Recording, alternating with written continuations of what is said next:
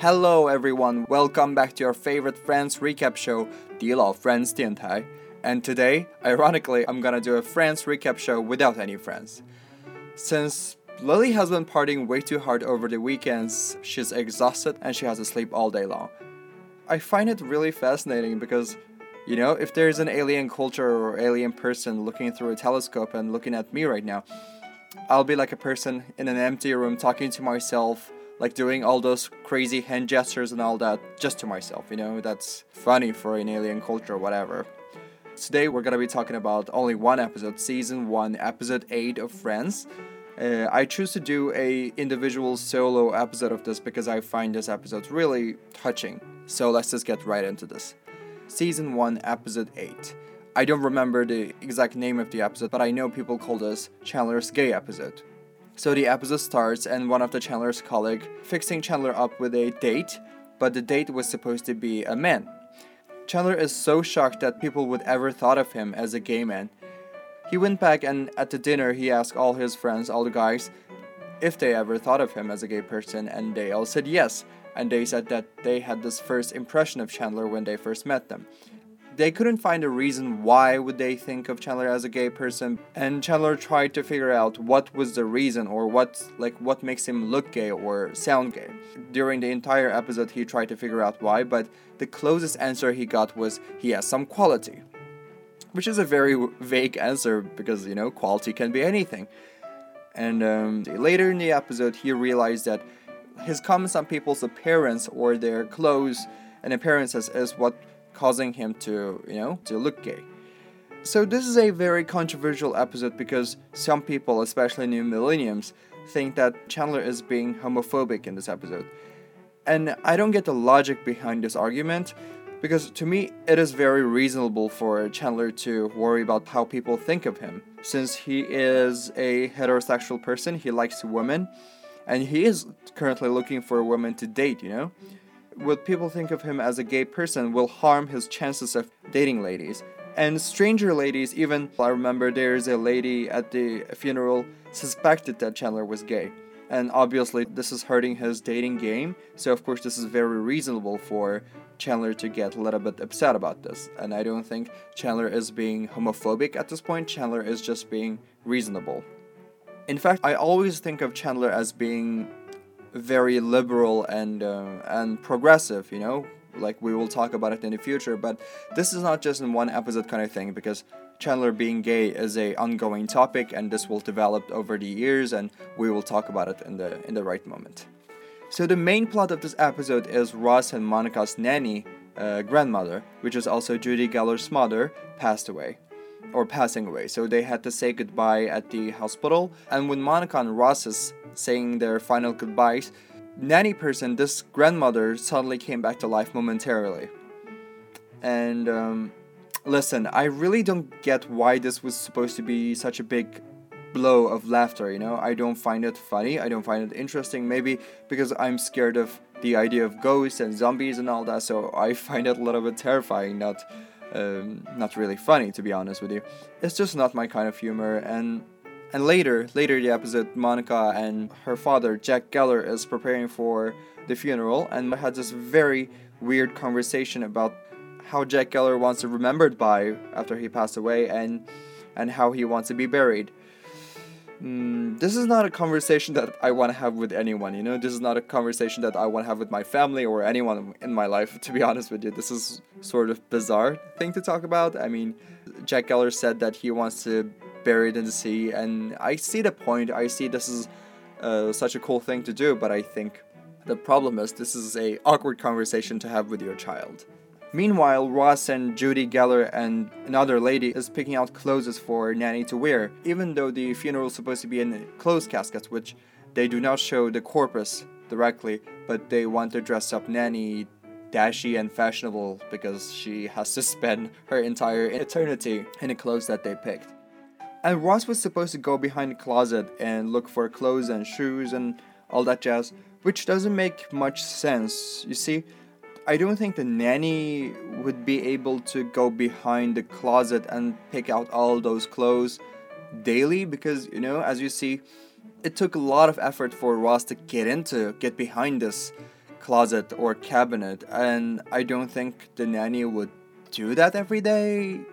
Or maybe she would. Maybe she, that's how she died. I don't know. You see, did she hurt herself trying to get dressed in the morning? Uh, anyway, let's proceed. I mean, this is this is a weird placement of of closing, I suppose. Let's proceed.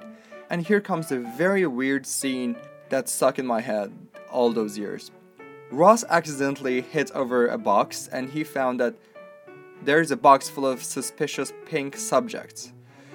Okay, correct me if I'm wrong, but I believe they're condoms, right? I mean, there there were they were like little pink packages and, and these are in square. I think this is a pretty common packaging of condom, but if that is condom, why would Ross smell them, you know? when Judy Geller was asking what was that, Ross picked out and said this is something belonged to Nanny, and he smelled them. And um, it's just so weird, you know. That was supposed to, and this was supposed to be an emotional moment, to, because the background music was quite sentimental and emotional, and like what, what was that what was that supposed to mean you know? To like am i supposed to get emotional imagining a box full of condom that my grandmother didn't get to use over the years like rain over my head? It's, it's, it's just you know it doesn't make any sense. It's just so confusing. And this kept bothering me over the years. Like i tried to figure out what was that and i tried to search on the internet some people said this was candy and some people said yes it is condom but if you know please let me know because I do believe that is condom, and correct me if I'm wrong. I'm open to any any suggestion at this point because think of this as a box of condom would actually bother me. You know, I don't like this idea and I don't want to believe that. So let's proceed. Anyway, let's move on. And the other main plot, uh, I would have want Lily to talk about this actually, but you know what? Since I'm alone, I'm gonna be talking about it myself. As always, we can see from the plot, Judy took every chance to judge Monica on teeny tiny details in her life, especially especially her hair, her eye bag, I guess, her skincare routine, and everything. Like she, Judy Geller was taking all those chances to crush Monica's confidence and all that. And at the funeral, Monica confronted her mother with this indirectly. I mean, she didn't directly say that you did this to me or all that. She said, Have you ever felt the way that I'm, I'm feeling right now? That your mother or someone very close to you crushed your confidence any chance that they found? And we found that Judy Geller was also the victim of such criticism by her mother, which is the nanny. And Monica asked her mom if she had one more chance, would she tell her mother to stop judging and leave her all alone? And Judy surprisingly said no, and she said, It's better to let things go and keep the harmony, as what it is. As I said, I would have loved to hear what Lily has to say about this because she is constantly being judged by her mother as well. I would love to hear her personal opinion on this fact, but personally, I agree with the idea of keeping the harmony and ignoring a small detail annoyance in life. And at the end of the funeral episode, we Judy did notice how she was hurting or how she was putting so much stress on Monica, and she attempted to change even for a short little while, I mean a few minutes, but we get to see Judy notice that what she has been suffering from her mother was actually passed down to her own daughter. So I think Judy has this realization of what she did, and I think she is trying to, you know, trying to fix this problem without hurting the the harmony. I think this is such a sweet moment to have. That's why I wanted to, because of this moment, I wanted to have a individual episode talking about this, because I found it really nice to keep the harmony and you know, fix as much as you can, but if you cannot, if the problem is detailed, you don't even have to like confront with this because keeping the harmony is much more important than to be right. I guess that's all the plot of the episode. Um, oh right, right, right. I almost forgot. This is the first time Ross said "I love you" to Rachel, but but of course Rachel didn't take it very seriously because he got injured during the funeral or reception. I think it's the funeral, and he took four painkillers and he got very high. So he was basically saying, I love you to everyone. So Rachel didn't care. But in retrospect, this is the first time that Ross and Rachel exchanged I love you for the first time. So good to know.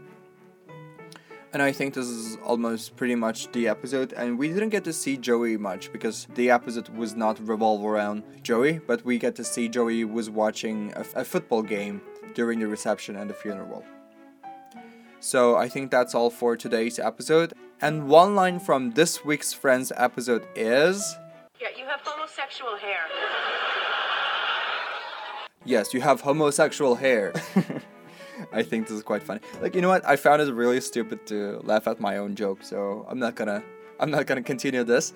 And so this is gonna be the format if I'm doing a solo show. I will do a quick short review of the episode and um, I will post it twice a week, I guess. I really, really hope this would be an interview show. There are a lot of people asking to be part of this show. I'm really grateful for for their request. And um, I really wish Lily can come back next episode because this is a significant moment, the Thanksgiving episode. Overall, I really, really loved this episode. I, this episode was really touching, and I would give this episode a 7 smelly cats. Or 8 smelly. You know what? 7 smelly cats. Let's not go too far. So, this has been Friends Recap Show 迪老 Friends 电台 by Red Valentine, and you can find me on Weibo, Himalaya, and also Apple Podcasts if you want to listen to this. So please subscribe to this podcast, and I will see you next week, or maybe this week, later this week. Thanks for listening, and goodbye.